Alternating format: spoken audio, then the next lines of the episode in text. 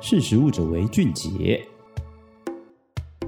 Hello，各位听众朋友，大家好，欢迎收听识食物者为俊杰，我是克莱尔。台湾的疫情警戒呢，从这个五月十五号双北升级为三级警戒之后呢，就禁止了这个餐厅内用的这样子一个政策。那后来当然全台湾都升级为三级嘛，那现在大家都在等七月十二号到底会不会解封。那在这两个月期间呢、既然是禁止内用，很多的餐厅一开始呢，其实有点措手不及，因为这次的疫情真的是来得非常的快，大家都没有预料到，哎，台湾从去年哈防守了这个一年多的时间。虽然国外呢已经经历了这样子的一个阵痛期，可是台湾餐饮业老实说，在去年的这个呃母亲节之前呢，虽然也是很惨，可是，在母亲节之后呢，直到今年的这个五月十五号，这样大概一年的时间呢，大致上台湾民众都还能过着这个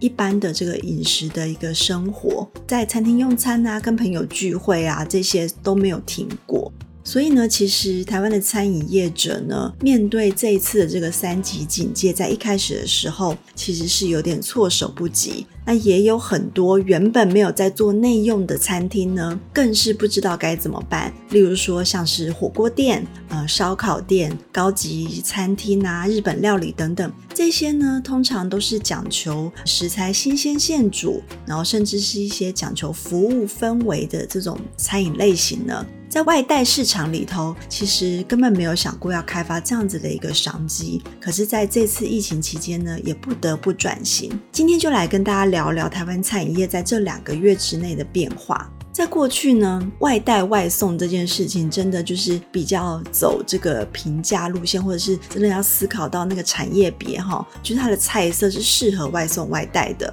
那么呢，像是这次疫情之后呢，等于是所有的餐饮类型呢，全部都被打倒了嘛。那有些人一开始按兵不动，先熄灯休息，可是等着等着，这个三级警戒还看不到解封的那一天。所以在这个现金流不够的情况之下，你的这个人员的流动也不可能就是一直让大家都没事做嘛。所以呢，开发外带市场就变成是在这个应急的这个疫情期间呢，必要的手段。不过呢，我们从国外的一些经验可以看到，像是美国的国家餐厅协会。他在二零二一年一月的统计资料呢，就显示说，既然在疫情期间就是封城了这么久的时间，有百分之五十三的这个美国成年人呢，已经把外带外送视为基本的生活方式，甚至呢，有百分之六十八的受访者表示呢，他们可能在疫情之后，还比在疫情之前呢，更倾向于消费外带外送的食物。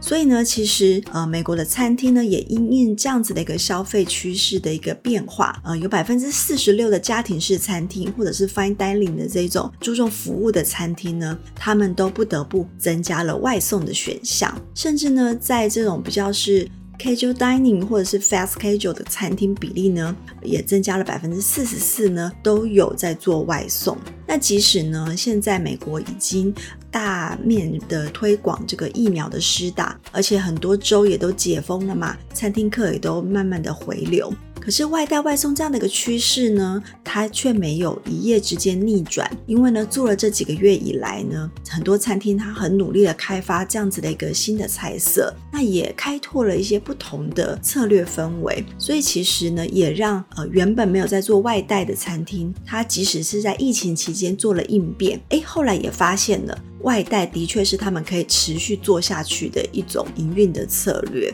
这就表示。在疫情之后呢，外带外送它不只是一个长期战，因为目前全球的疫情大概都还控制的程度不一啦。那尤其是进入这个社区之后呢，这种爆发的趋势更明显。所以呢，虽然大家都知道解方是疫苗，可是全面施打疫苗的普及率呢，在短期间也没有那么的快。所以其实呢，台湾的餐饮业要作战持续到年底，大概都是一个预料的一个状况。所以其实这个时候呢，台湾的业者真的已经不能够再。坐着等哈解封了，而是呢，你必须把外带外送视为一个长期战，而且在跟疫情搏斗的这个情况之下呢，有点是去厨师化的一个过程。因为呢，外带外送或者做调理食品啊，做云端厨房，都是呃，你必须确保你的餐点送到这个消费者手上的时候呢，它的品质啦，跟它的这个水准呢，都能够是一致的。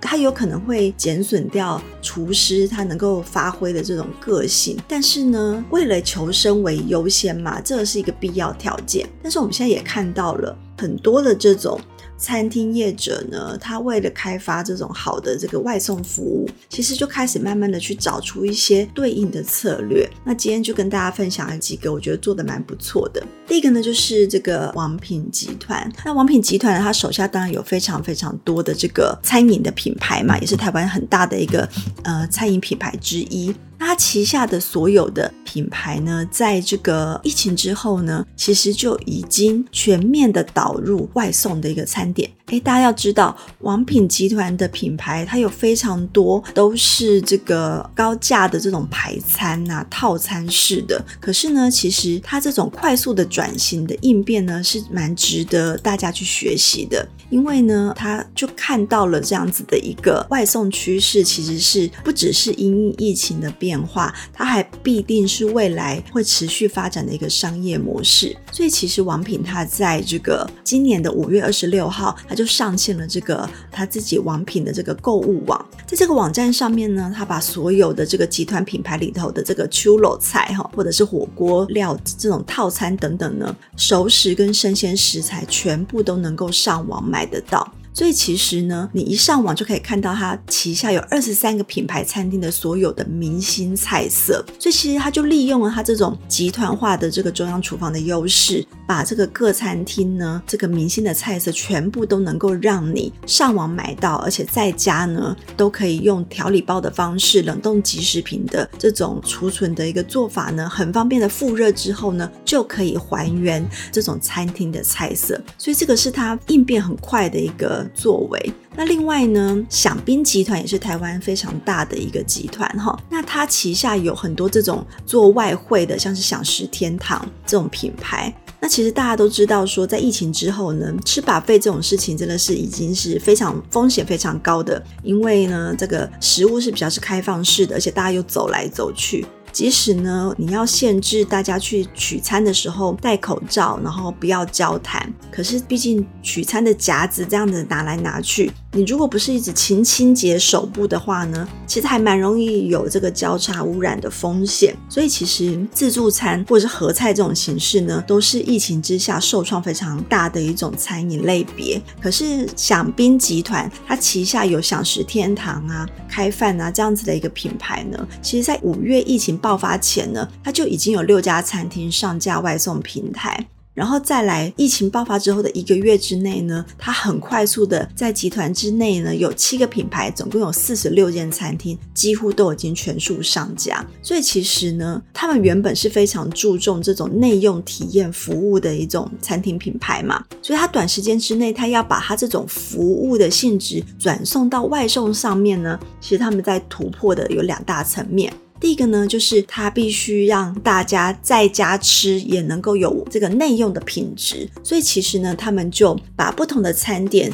依照外送的时间多寡，呃，来去区分为这种三种程度。例如说，刚料理完的最佳状态是一种基准的话呢，再来，如果装在盒内三十分钟的变化是第二种，再来装在盒内六十分钟的变化是第三种。那毕竟呢，疫情期间外送的服务非常的兴盛嘛，所以有时候你真的有时候点点餐送到你家，可能三四十分钟，甚至到一个小时都有可能。所以他们就测试了他的餐点出餐之后到真正送到。到消费者手上啊，最多一个小时会怎样的变化？所以他们再去研究呢，这三种时间点来讲食材的变化程度，来去改善它的包材又或者是它的料理方式。第一个最容易影响当然是炸物啦。炸物呢，它热腾腾的上桌，直接吃虽然是最好吃的啦。可是呢，如果它密封之后呢，它可能会因为湿气而软化，所以他们就改善它的包材来去做得更透气，甚至呢可能有孔洞，然后也采用树脂这种比较厚的包材来延长它的保温时间，来运用在这种汤品含水量比较高的料理上面。所以其实呢，他们也会去限制说，如果是有炸物的订单呢，都会尽量提醒外送员尽量在三十分钟里面送达。那改善包材是一种方式，再来呢，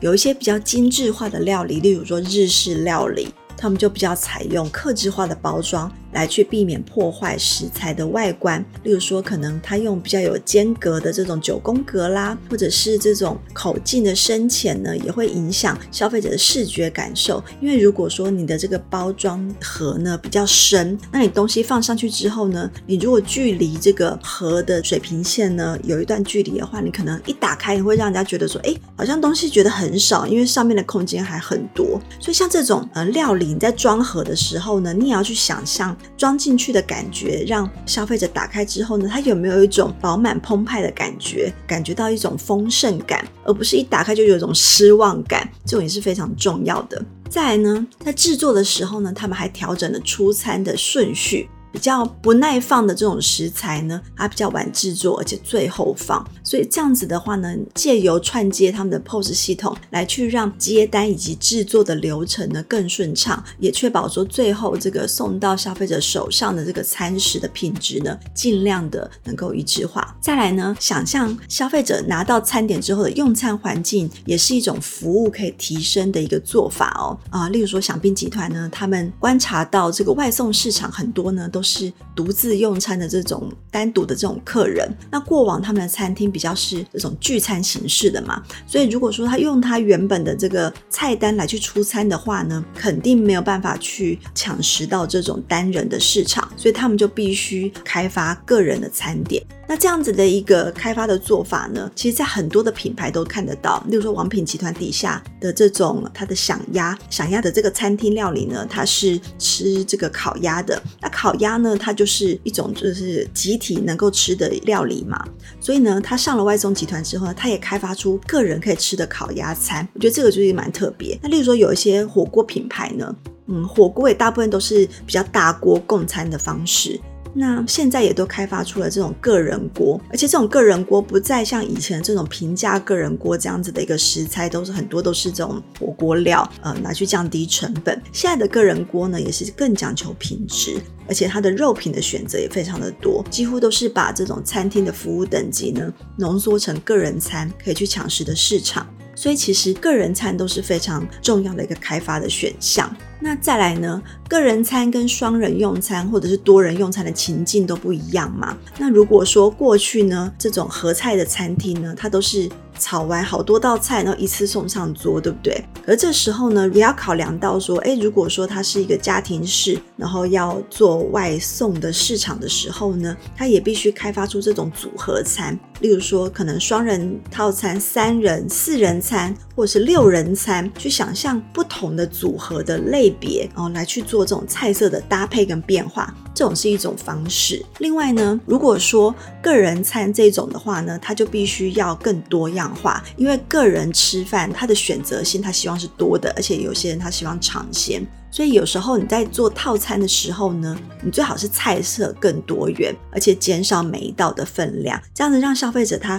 点一个套餐的时候，他会感觉到说，哦，有主餐、有配菜、有小菜、有这个主食，然后甚至可能还有汤或者是副饮料等等。那这样子的一个丰富感呢，都会。让你在外送平台上面呢，更加的可能表现会更好，因为大家会希望说，现在都是在家上班嘛，或者是你没办法出去的外面用餐，你选择很少的情况之下，我们通常都会希望你每一餐能够吃的变化性是高的，这样子消费者的心情也会更愉悦。再来呢，高价位的这种 buffet 啊，它也要去找出居家体验的模式。例如说呢，像是我们看到很多 fine dining 的餐厅，它就推出了这种比较像是。料理体验包这样的一个形式，就他帮你准备好很多的食材，再来呢，由主厨呢录制一段影片，或者是他附上他的这个食谱，然后让你用这些半成品跟材料，他已经都帮你计算好所有的份数了，你只要照着步骤一步一步走，诶，你也可以做出相当于高级餐厅的料理。那甚至例如说威灵顿牛排啦，或者是这种非常好的这种意大利面的餐点呢，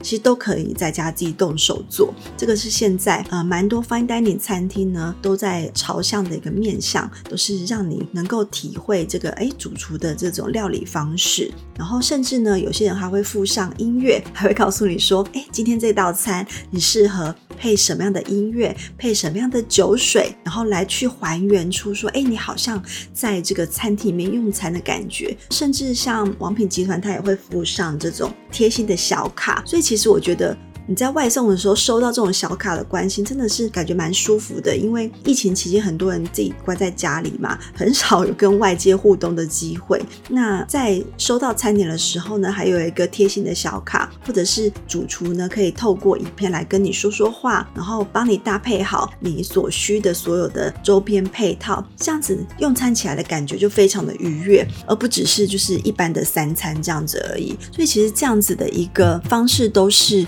现在我们看到台湾餐饮业者呢，很多的变化。再来呢，其实我们看到这个米其林一星寿司名店哈，这个吉兆阁蓬，它也是开业十三年来呢，第一次做外带市场。那它都是做这种。呃，高级的日本料理嘛，那像握寿司，呃，很难外送嘛。虽然现在也是有，可是就我自己而言啦，我我不太敢在外送平台叫这个生鱼片跟寿司，因为我不知道它这个送来的时间跟温度控制有没有能够在这个安全的掌握范围之内。但是外带的市场呢，如果是你是可以订好餐，然后你自己去外带的话，你比较能够控制这个时间。那么呢，这个像是吉兆阁棚呢，他就找。到了这个很好的这个餐盒的一个样式呢，然后呢，他就把所有的食材呢一次把它摆好，然后让你在家里呢，你还可以自己做这个握寿司哦。所以他做出了这种握寿司 DIY 组呢，用这个九宫格的餐盒把食材分开来，那你在家里呢也可以可以像寿司师傅一样呢